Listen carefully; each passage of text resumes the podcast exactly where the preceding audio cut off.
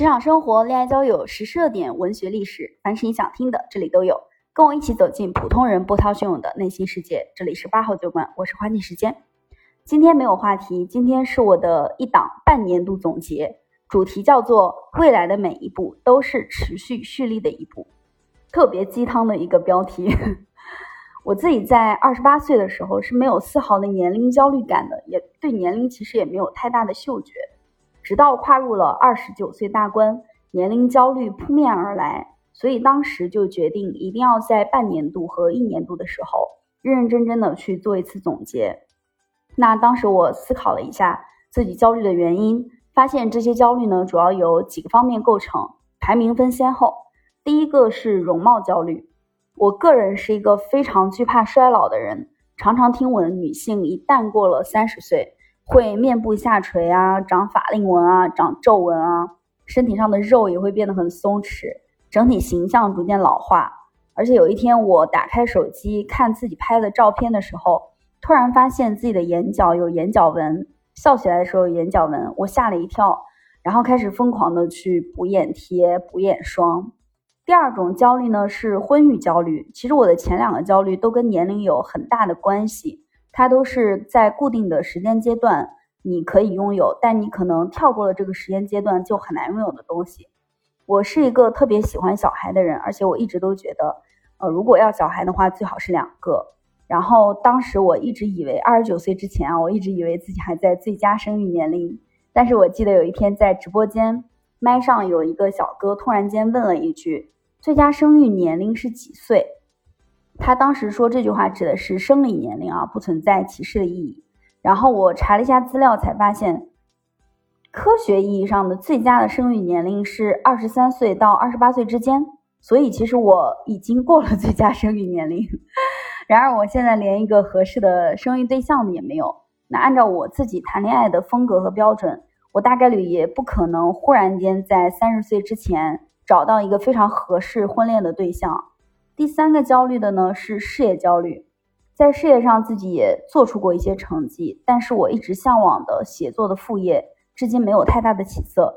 手头上的工作做来做去，距离我自己想要的高度其实也是有很大的差别的。特别是听闻女性一旦过了三十岁，未婚未育不好找工作，已婚未育更会被嫌弃，已婚已育孩子三岁以上最佳。这种把女性生育当成一种职场累赘来看待的这种歧视性的感受，其实也成为了我的困扰。所以总结一下，二十九岁出头的我是一个非常典型的被这个社会压着走的人。那些为了销售额编出来的广告词，我可以说是已经深深的被感染了啊！所以二十九岁的上半年，从行动上我就开始全方位的为三十岁做准备。首先是之前犹豫了很久的买房，之前总是担心经济形势太差，觉得手头有一些现金流是最保险的。可是二十九岁一过呢，一天的时间就把房子给看好了，后续异地各种事项的手续办理也终于在本月月初完成了整套流程。这件事情其实带给了我很多全新的看法，比如说钱是为了美好生活服务的，以前我可能会觉得钱攒起来自己会更有安全感。哦，千金散尽，其实还是会还复来的。有的花，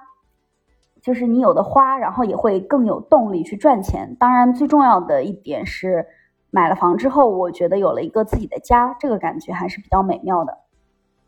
第二件事情呢，就是我对待爱好、兴趣的态度发生了很大的转变。翻看了一下一九年到二二年之间，我当时给自己定的每一年的年度目标。基本上都包含以下几项，分别是看多少多少本书，运动多长多长时间，到多少多少个地方旅游，以及尝试一些什么样的新东西。而今年我的观念是，如果这些兴趣或者是这些事情，它只是一种娱乐、一种消耗的话，而不是产出，那么不管做到做多少，其实都是没有价值的。这个价值是经济学意义上的价值。并不是它没有没有意义啊，只是没有价值，或者说没有真实的价值的产生。所以今年我更愿意把时间投入到生产上，把自己以前的兴趣爱好变成输出，做成作品去创作去生产。所以今年除了做播客以外，还做了小红书。在做小红书的时候，第一个月就做出了一万多的粉丝。那也正是做播客和小红书，让我意识到兴趣和生产其实是两个完全不同的概念。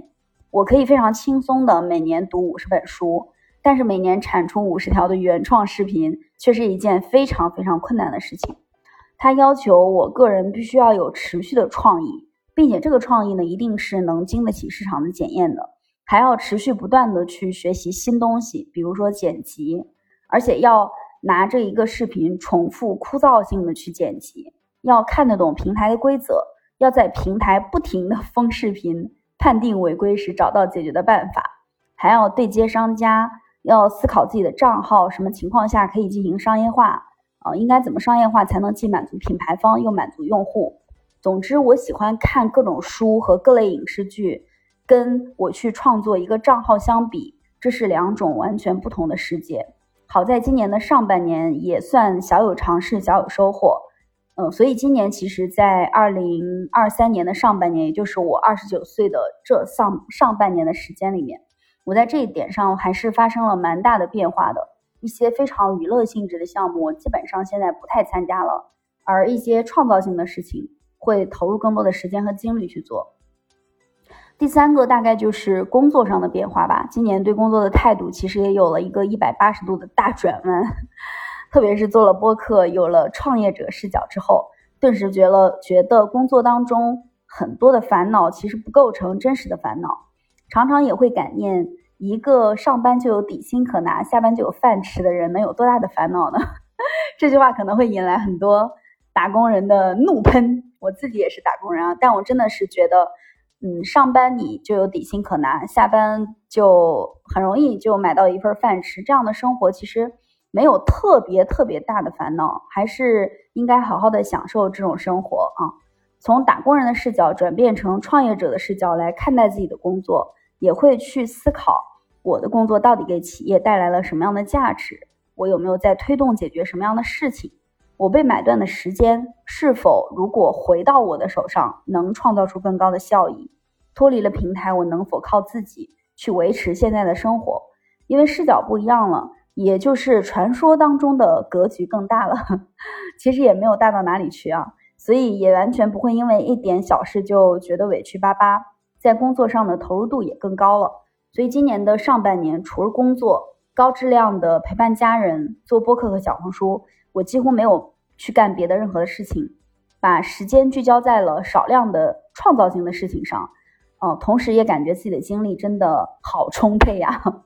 我发现我每次下班之后还能有三到四个小时的时间，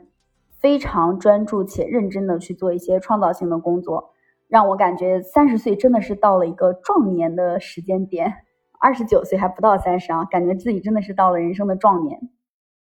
所以上半年对于年龄的焦虑，在行动当中，在一步一个脚印、踏踏实实的创造当中，逐渐变得稍微的模糊了一些。现在已经接近百分之五十能接受，再过半年我就要三十岁的事实，也从上半年的整体紧张和恐惧里面，逐渐的走到了一个相对平稳落地、踏实做事的状态。而且今年对时间、对春天、夏天、春夏过渡有非常清晰的意识。每次抬头看月亮，临窗看夕阳，甚至是走在路上，感受到风拂过我的手背和头发。我都清晰的意识到，原来自己以为的无穷无尽，其实都是有尽数的。时间它不会永远的等待我，它在一餐一宿、一昼一夜里面，真的是悄然的就溜走了。呃，昨天去看了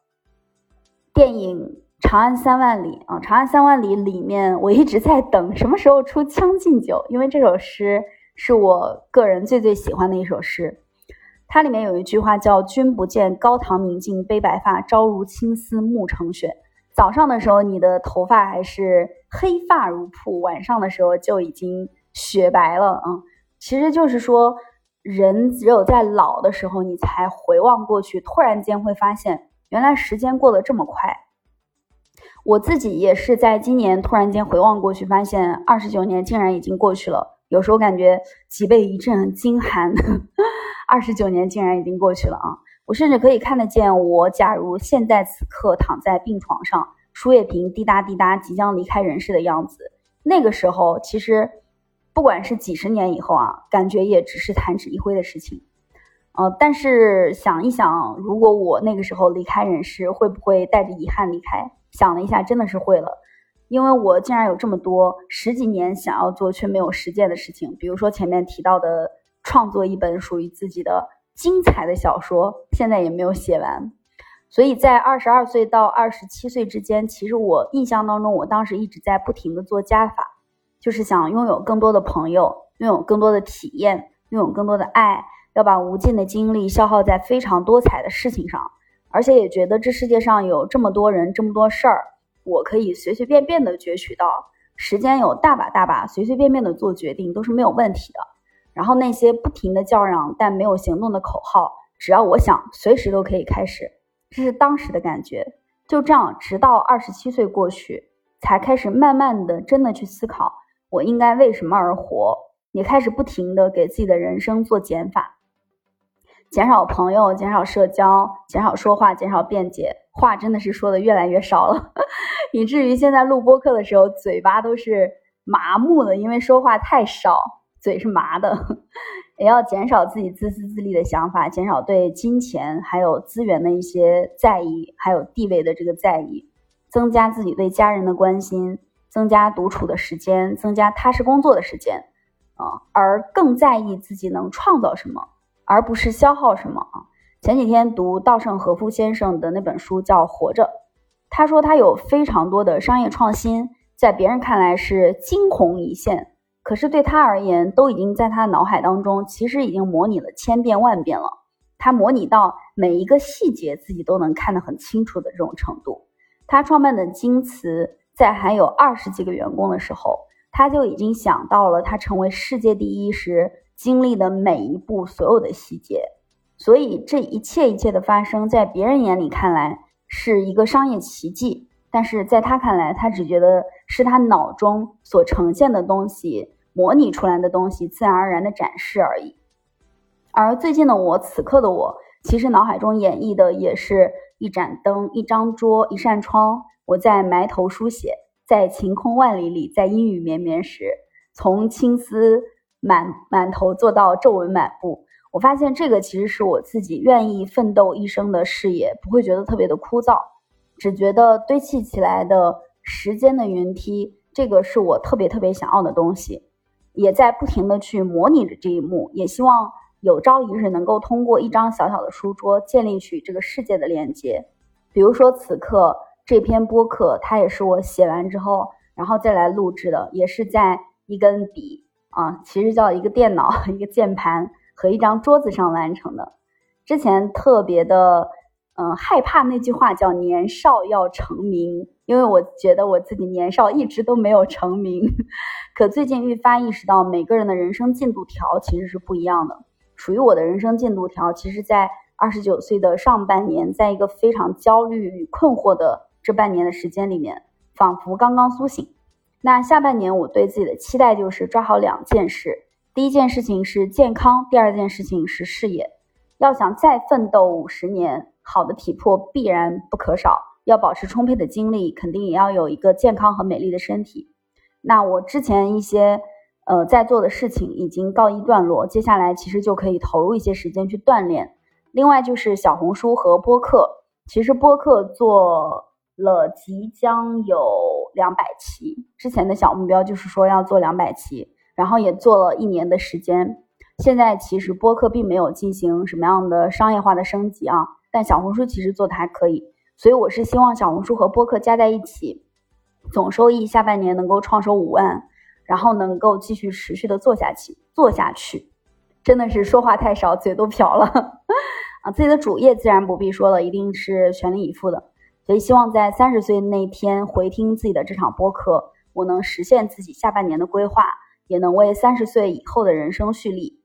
想到之前在哪里看过一个作家写的一段话，他大致是说，当你的人生过了某个阶段。你做的一切都更倾向于长期主义，都像都想为自己的未来去积攒力量，而这份力量呢，虽然现在看来可能很少，也看不到什么光彩，但是有朝一日它能迸发出无限的能量。我觉得我现在就到了这种积蓄为未来去积蓄力量的这个时间段，不知道这个年龄去积蓄力量是早还是晚，但是不管早还是晚，这个确确实实是我个人的人生节奏。我的节奏就是在这个点上，我才慢慢的开悟了，才苏醒了啊。那今天的话题就到这里，感谢大家收听。如果你也有想聊的话题，可以加微幺五二七三八零九九五，发送你感兴趣的话题，我会抽取一部分开专场。我们下期不见不散。